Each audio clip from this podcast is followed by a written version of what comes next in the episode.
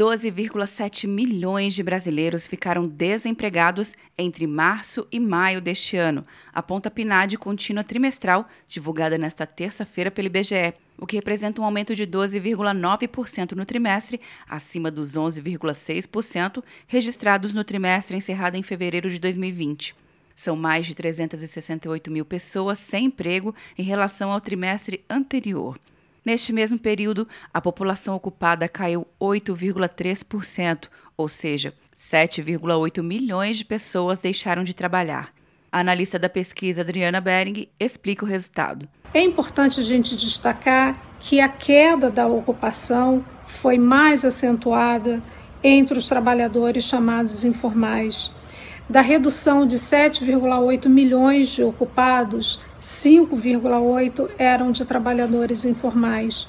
Outro destaque da pesquisa é que o percentual de pessoas ocupadas na população em idade de trabalhar chegou a 49,5% no trimestre encerrado em maio e foi o mais baixo nível de ocupação desde o início da pesquisa em 2012.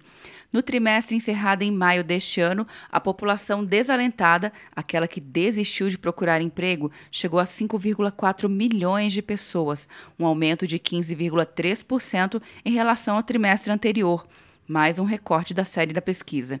O comércio foi a atividade que mais perdeu trabalhadores. Foram 2 milhões de brasileiros que deixaram de trabalhar. Atenção, você que fez o Enem! Sua nota pode valer uma bolsa de estudos de até 100% para os cursos de graduação à distância da Uninter. Isso mesmo! Até 100% de desconto em mais de 90 cursos. Transforme seu futuro. Acesse o site e inscreva-se agora. Uninter, a melhor educação à distância do Brasil. Uninter.com de Brasília, Luciana Castro.